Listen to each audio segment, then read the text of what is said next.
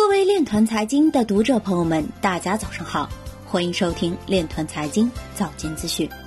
今天是二零二零年二月二十四日，星期一，农历庚子年二月初二。首先，让我们聚焦今日财经。区块链前沿科技联盟链项目等十余个重点项目将于近日与杭州下城区进行线上签约。国网电商公司基于区块链线上产品链金融平台为中小微企业融资。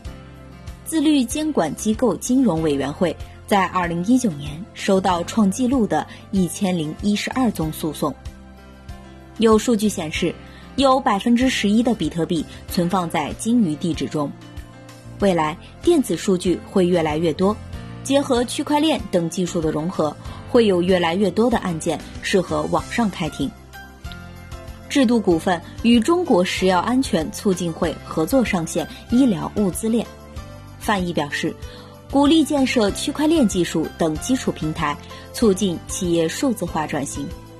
韦世平吉表示。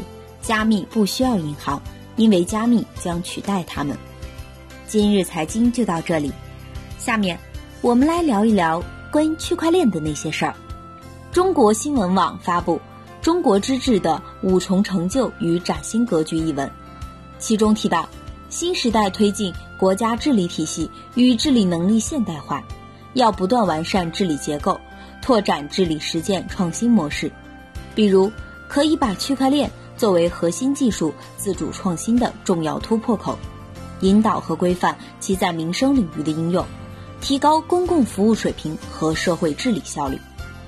以上就是今天链团财经早间资讯的全部内容，感谢您的关注与支持，祝您生活愉快，我们明天再见。